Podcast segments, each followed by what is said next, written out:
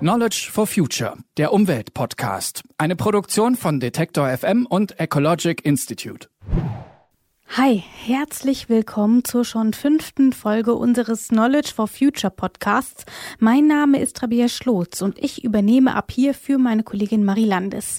Sie hat durch die letzten Folgen geführt. Das liegt nun schon ein paar Wochen zurück, ja, aber wir erinnern uns. In der vorangegangenen Episode ging es um die Nachhaltigkeit der gesamten Wertschöpfungskette. Was macht ein Produkt von der Produktion über die Lieferung bis hin zum Verkauf nachhaltig? Dass das trotz Herausforderungen Veränderungen geht, zeigen viele Unternehmen täglich. Aber dem Klimawandel entgegenzutreten, ist eine weitaus größere Herausforderung. Das zeigt sich schon daran, dass die Bundesregierung ihre selbstgesetzten Klimaschutzziele für 2020 deutlich verfehlen wird. Wie also findet man einen realistischen Weg, die deutschen Klimaziele wenigstens für die Jahre und Jahrzehnte nach 2020 zu erreichen?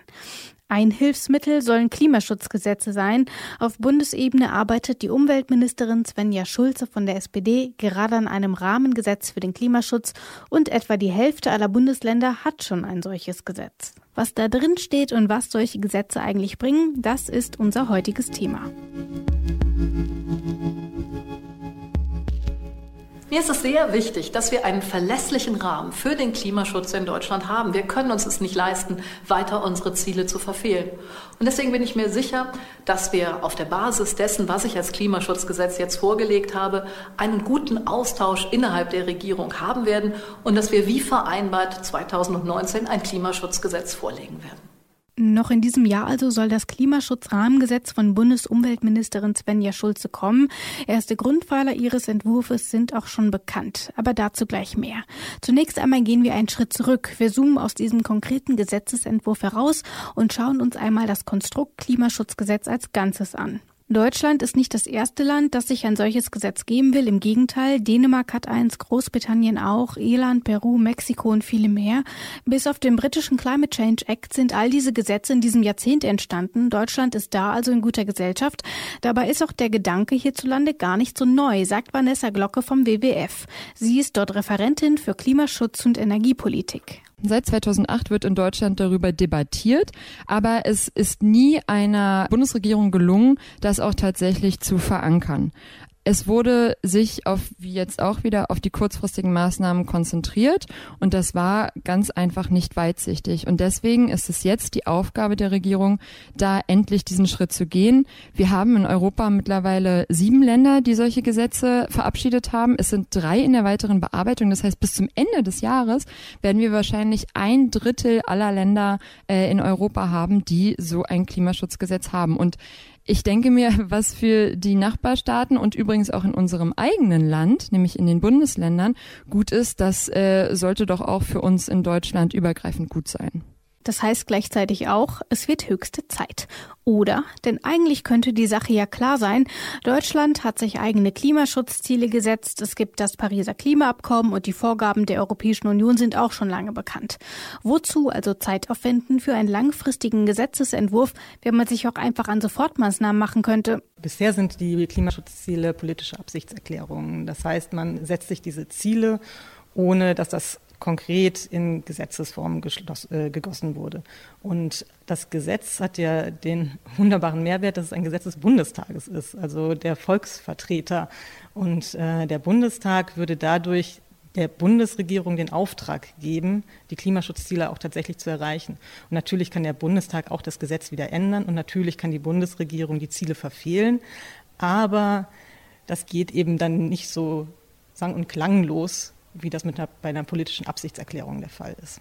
Es geht also um mehr Verbindlichkeit und eine bessere Steuerung der Klimaschutzpolitik, sagt Dr. Heidi Stockhaus vom Ecologic Institut in Berlin. Und nötig wäre es wohl. Deutschland wird seine selbst gesteckten Klimaziele für 2020 verpassen. Um 40 Prozent im Vergleich zu 1990 wollte man hierzulande die Emissionen senken.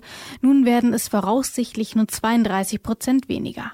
Ein fatales Signal, wenn man bedenkt, dass das erklärte Ziel eigentlich nicht nur die Senkung der Emissionen, sondern die Klimaneutralität Neutralität sein müsste, warnen Experten. Und wen das nicht überzeugt, den überzeugen vielleicht zumindest die drohenden Strafzahlungen der Europäischen Union.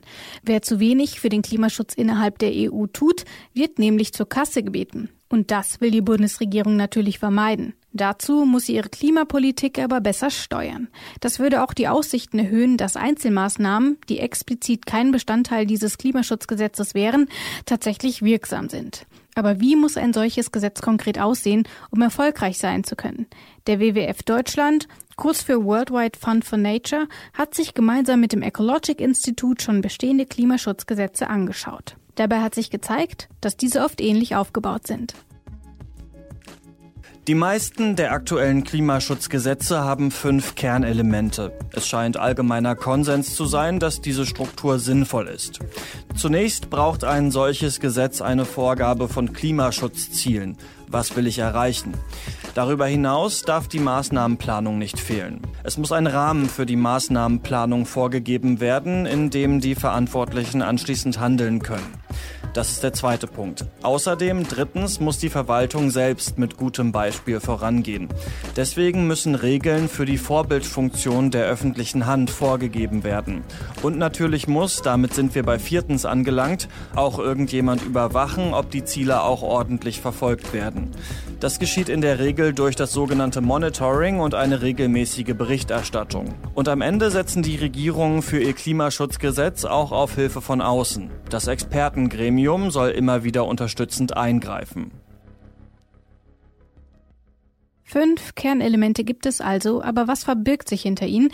Gehen wir sie doch mal der Reihe nach durch. Klar, am Anfang stehen die angestrebten Klimaschutzziele selbst. Kann man sich darauf nicht einigen, da muss man mit dem Gesetz gar nicht erst weitermachen. Wie aber sieht das dann eigentlich konkret aus, wenn man sich auf solche Klimaschutzgesetze geeinigt hat? Da gibt es ähm, relativ unterschiedliche Ansätze, aber das, was sich mittlerweile durchgesetzt hat, ist, dass sich die Länder, also die anderen Mitgliedstaaten der EU beispielsweise, quantifizierte Minderungsziele gesetzt haben. Das heißt, ähm, sie haben letztendlich den Weg bis 2050 beschrieben mit konkreten Minderungszielen. Beispielsweise ähm, hat jetzt Großbritannien hat nochmal nachgeschärft. Die hatten bisher ein äh, etwas schwächeres Ziel für 2050 und haben sich jetzt die Klimaneutralität bis 2050 in ihr Klimaschutzgesetz geschrieben. Das heißt, ähm, erstmal ist es gut, quantifizierte Minderungsziele zu haben, aber es muss eben auch einen Prozess geben, um diese Ziele eventuell nochmal anzupassen. Im ersten Entwurf des deutschen Klimaschutzgesetzes sehen die Ziele übrigens so aus. Absatz 1. Die Treibhausgasemissionen werden im Vergleich zum Jahr 1990 schrittweise gemindert. Erstens um mindestens 40 Prozent bis zum Jahr 2020.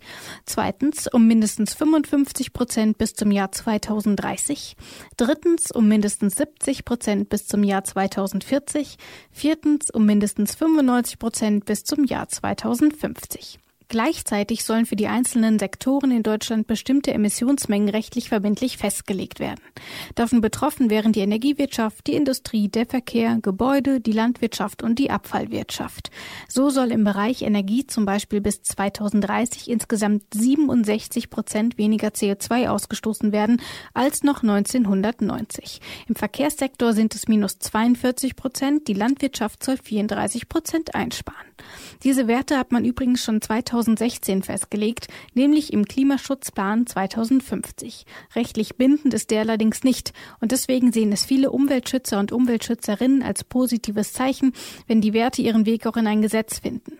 Unabhängig davon ist der Klimaschutzplan 2050 ein wichtiges Werkzeug, das auch in einem Klimaschutzgesetz aufgegriffen werden sollte. Denn auch kurzfristige Ziele und Maßnahmen müssen immer in Verbindung mit der langfristig angepeilten Entwicklung gesehen werden. Um ein großes Ziel, wie zum Beispiel die Klimaneutralität bis 2050 erreichen zu können, braucht man auch einen groben Fahrplan, wie man dahin kommt.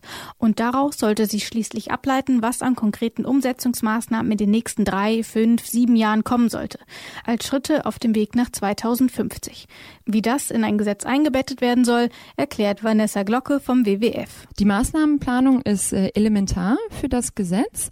Das bedeutet, dass klar herausgestellt wird, alle vier bis fünf Jahre sind die Minister bzw. die Bundesregierung als Ganzes dazu aufgefordert, die Maßnahmen zu planen. Das bedeutet also, sie schauen, ich muss in den nächsten vier Jahren da und da hinkommen und dafür brauche ich die folgenden Maßnahmen. Das muss verpflichtend sein und ähm, diese Regelung muss auch im Gesetz aufgenommen werden. Was aber nicht bedeutet, dass die Maßnahmen in diesem Gesetz festgeschrieben werden. Das heißt also, das Rahmengesetz, von dem wir jetzt sprechen, gibt nicht vor, dass wir für den Verkehrssektor Maßnahme XY machen. Das entscheidet der Minister oder die Ministerin ganz alleine. Das heißt also, die Minister haben auch durch dieses Gesetz die Freiheit, die Maßnahmen selbst zu bestimmen und damit auch die für sich effektivsten, effizientesten Maßnahmen auszuwählen. Wir haben nur das Raster und wissen, alle vier, fünf Jahre wird das passieren. Aber dann liegt die Verantwortung natürlich beim Ministerium, denn letztendlich können die am besten entscheiden, was da passieren soll. Die Ministerinnen und Minister dürfen das zwar grundlegend alleine entscheiden, verfehlen sie aber ihre Ziele, etwa im Verkehr oder der Landwirtschaft, drohen Konsequenzen. Damit geht der Entwurf zum deutschen Klimaschutzgesetz relativ weit, gibt er doch direkt vor, was passiert, wenn eben nichts passiert. Überschreiten die Ministerien in ihrem Sektor die Emissionsmengen, müssen sie die Kosten dafür aus ihrem eigenen Budget bezahlen. Genauer, aber auch komplizierter, diese Ausgaben werden im Bundeshaushalt anteilig nach dem Grad der Nichteinhaltung der jeweiligen Jahresemissionsmengen in den Einzelplänen der nach 4 Absatz 4 verantwortlichen Bundesministerien veranschlagt. So steht es im aktuellen Klimaschutzgesetzesentwurf. Die Bundesregierung kann aber nicht nur Maßnahmen für andere einplanen, auch der Bund selbst muss mit gutem Beispiel vorangehen. Alles andere ließe sich wahrscheinlich nur schwer vermitteln. Das macht man in anderen Ländern übrigens auch so. Und auch im Entwurf zum Klimaschutzgesetz steht die Vorbildfunktion drin. Paragraph 16. Der Bund setzt sich zum Ziel, die Bundesverwaltung bis zum Jahr 2030 klimaneutral zu organisieren. Und weiter. Die Klimaneutralität der Bundesverwaltung soll insbesondere durch die Einsparung von Energie, die effiziente Bereitstellung, Umwandlung, Nutzung und Speicherung von Energie sowie die effiziente Nutzung erneuerbarer Energien und die Wahl möglichst klimaschonender Verkehrsmittel erreicht werden. Der Bund macht's vor, Wirtschaft, Länder und Bürger ziehen nach, so die Idee. Wer aber garantiert eigentlich, dass solche Maßnahmen auch umgesetzt werden? Irgendjemand muss das schließlich überprüfen.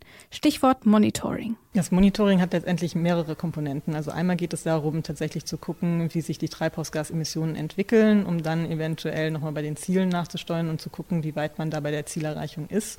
Es geht aber natürlich auch darum, zu gucken, inwiefern die Pläne umgesetzt werden, die Strategien und die Pläne, um dann eventuell nochmal weitere Maßnahmen aufzunehmen. Das heißt, letztendlich ist das Monitoring vorbereitend für eine Nachsteuerung. Das bedeutet, dass man eben auf Grundlage dieses Monitorings und der Berichte, die aus dem Monitoring hervorgehen, nochmal guckt, ob das, was man bisher entwickelt hat, ausreicht und dann eventuell in manchen Sektoren nachsteuert, übergreifend nachsteuert, um die Ziele letztendlich zu erreichen. Im deutschen Klimaschutzgesetz soll das in zweifacher Ausführung vorkommen. Zum einen will die Bundesregierung einmal pro Jahr einen Bericht anfertigen lassen, in dem die erreichten Fortschritte, aber auch Rückschläge festgehalten werden. Der Bundestag hat anschließend die Möglichkeit, diesen Bericht auszuwerten. Zum anderen soll alle zwei Jahre ein sogenannter Klimaschutzprojektionsbericht verfasst werden. Das sieht die Europäische Union übrigens schon länger vor. Und wir wissen ja auch schon, auch die wird die Entwicklungen in Deutschland im Auge behalten. Wer das ebenfalls tun sollte, sind unabhängige Expertinnen und Experten. Die sollen fernab der Tagespolitik bewerten, wie es um den Schutz des Klimas in Deutschland steht. Und damit sind wir beim fünften Kernpunkt eines guten Klimaschutzgesetzes angelangt, nämlich der Kontrolle durch die Wissenschaft. Wir sehen, dass das in den anderen Ländern in Europa genauso gemacht wird. Die haben alle externe Expertengremien, also Menschen außerhalb der Ministerien damit beauftragt. Und das hat sich als sehr sinnvoll erwiesen. Auch in, äh, in unseren Bundesländern im Übrigen haben wir solche Expertengremien, die auch extern besetzt sind. Und deswegen finden wir das einen sehr äh, sinnvollen Vorschlag, ähm, um diese äh, Fortschritte auch zu messen und entsprechend zu bewerten. In Deutschland sieht das Bundesumweltministerium zum Beispiel ein, Zitat, unabhängiges Sachverständigengremium für Klimafragen vor.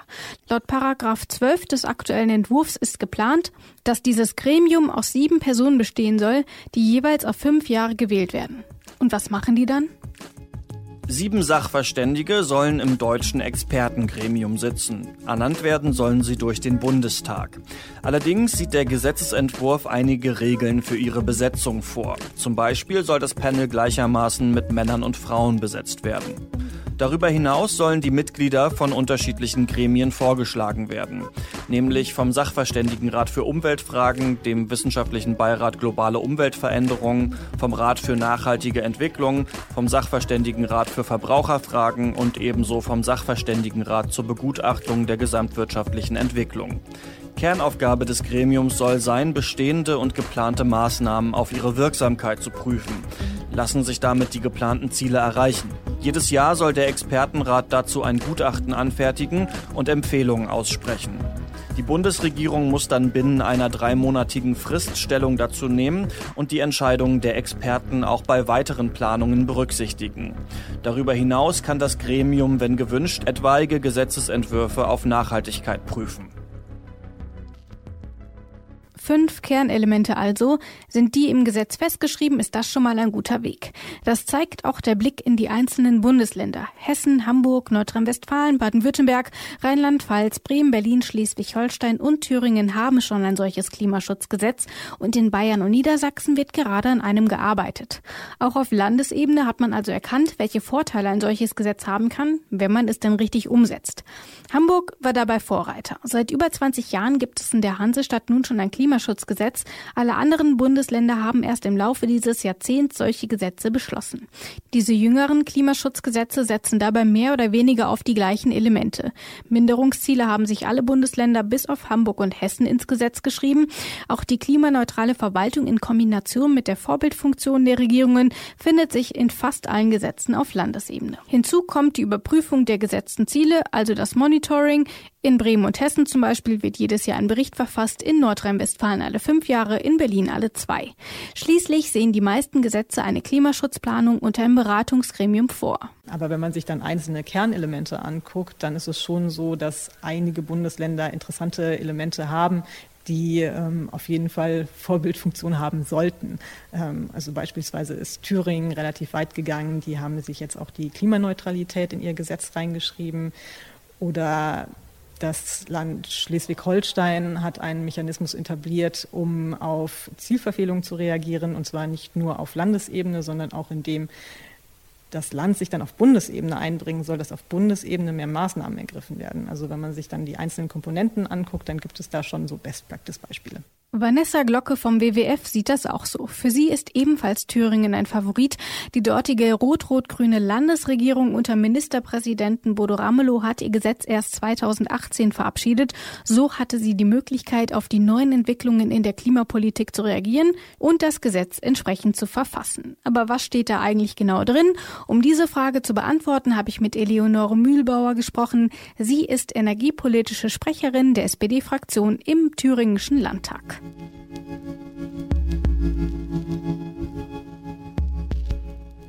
Guten Tag, Frau Mühlbauer. Guten Tag, ich freue mich auf das Interview mit Ihnen zusammen. Ein wichtiges Thema heute. Dann kommen wir zu meiner ersten Frage. Thüringen hat das jüngste Klimaschutzgesetz. Ähm, das gibt es erst seit 2018. Erst möchte ich hier zwar in Anführungsstriche stellen, aber viele Klimaschutzgesetze der anderen Länder sind schon ähm, einige Jahre zuvor gekommen. Wieso war das in Thüringen erst 2018? Also erster Punkt haben wir uns im Koalitionsvertrag äh, 2014 darauf verständigt, dass wir äh, Klimagesetze und klimarelevante Regelungen gemeinsam verabreden und vereinbaren. Wir haben uns sehr viel Zeit gelassen, damit wir ein Klimagesetz auf Augenhöhe mit unseren Kommunen und Kreisen diskutieren können, mit den Verbänden und mit den Akteuren, diese auch mitnehmen, damit es tatsächlich wirkt und nicht nur ein Papiergesetz ist. Ähm, sind wir erstmal bei den Emissionseinsparungen. Welche Ziele hat sich Thüringen da gesetzt? Wir müssen die Treibhausgase äh, minimieren. Wir haben uns da Ziele gesetzt, Treibhausgasemissionen in Thüringen im Prinzip bis zum Jahre 2030 um 70 Prozent zu reduzieren, ab 40 um 80 und bis 2050 wollen wir eigentlich das 95 Prozent Ziel erreicht haben. Damit sind Sie fast schon treibhausgasneutral ähm, und das ist ja auch ja. das, wo Sie hin möchten. Das ist ähm, ein ziemlich weitreichender Schritt, den andere Bundesländer so noch nicht gegangen sind. Ja, man muss sich ja auch engagierte Ziele setzen. Wir sind ja mit manchen Dingen auch schon ein bisschen weiter und auch schon weiter in den Diskussionen. Wir haben Klimamanager in den Kreisen, wir haben auch sehr aktive Kreise, wir haben nachhaltige Kommunen, wir wir haben eine Diskussion, die in der breiten Bevölkerung eigentlich schon angekommen ist. Und ich denke, man muss sich da schon engagierte Ziele stecken, um im Prinzip den Weg auch am Ende erfolgreich zu bestehen. Wie wollen Sie ähm, Ihre Ziele denn überhaupt erreichen? Sie sagen schon, es ist ein mutiger Schritt, aber wie sieht denn der Weg dorthin aus? Also wir können es ja nur gemeinsam mit den Kommunen und den Akteuren erreichen. Natürlich gibt es Dinge, äh, das Land muss seine Vorbildfunktionen erfüllen, das ist ganz wichtig. Wir müssen also zum Beispiel eine klimaneutrale Landesverwaltung aufstellen. Die soll übrigens schon bis 2030 funktionieren. Wir gehen auch davon aus, dass wir tatsächlich vorbildlich den Kommunen zeigen müssen, wie man es macht oder können, wie man es macht und manch einem auch ein bisschen die Angst davor zu nehmen, dass es nicht machbar ist.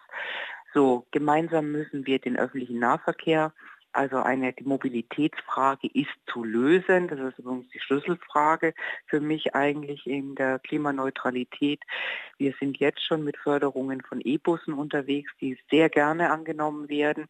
Wir haben intensiv in der Vergangenheit in die Ladetechnik investiert. Man merkt in Thüringen, dass jetzt auch der Trend umspringt, dass wir deutlich mehr Elektromobilität auf den Straßen zu verzeichnen haben.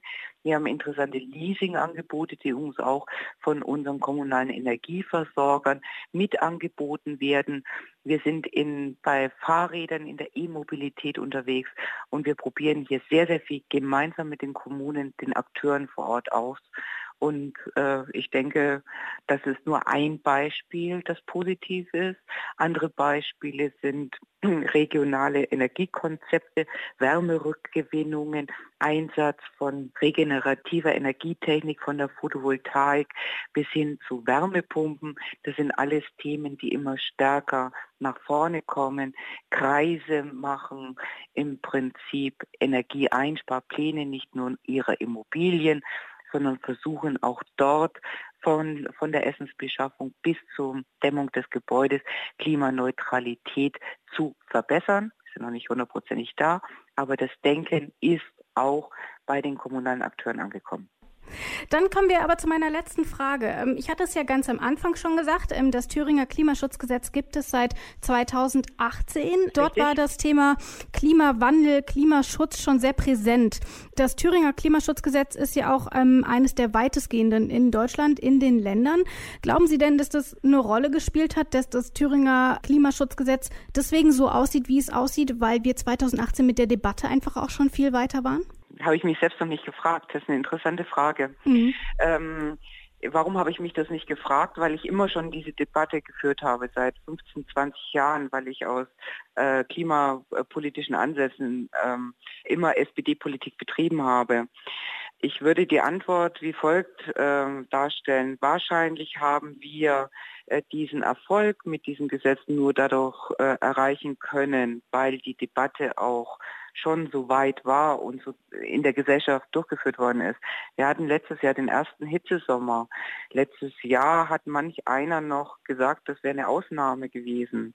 Aber äh, sehr viele haben schon gespürt, dass sich was verändert, dass sich in unserem Wald etwas verändert, dass uns, äh, dass, dass unser Wasser knapp wird, dass die Natur sich verändert. Das war schon in der Gesellschaft als Trend spürbar.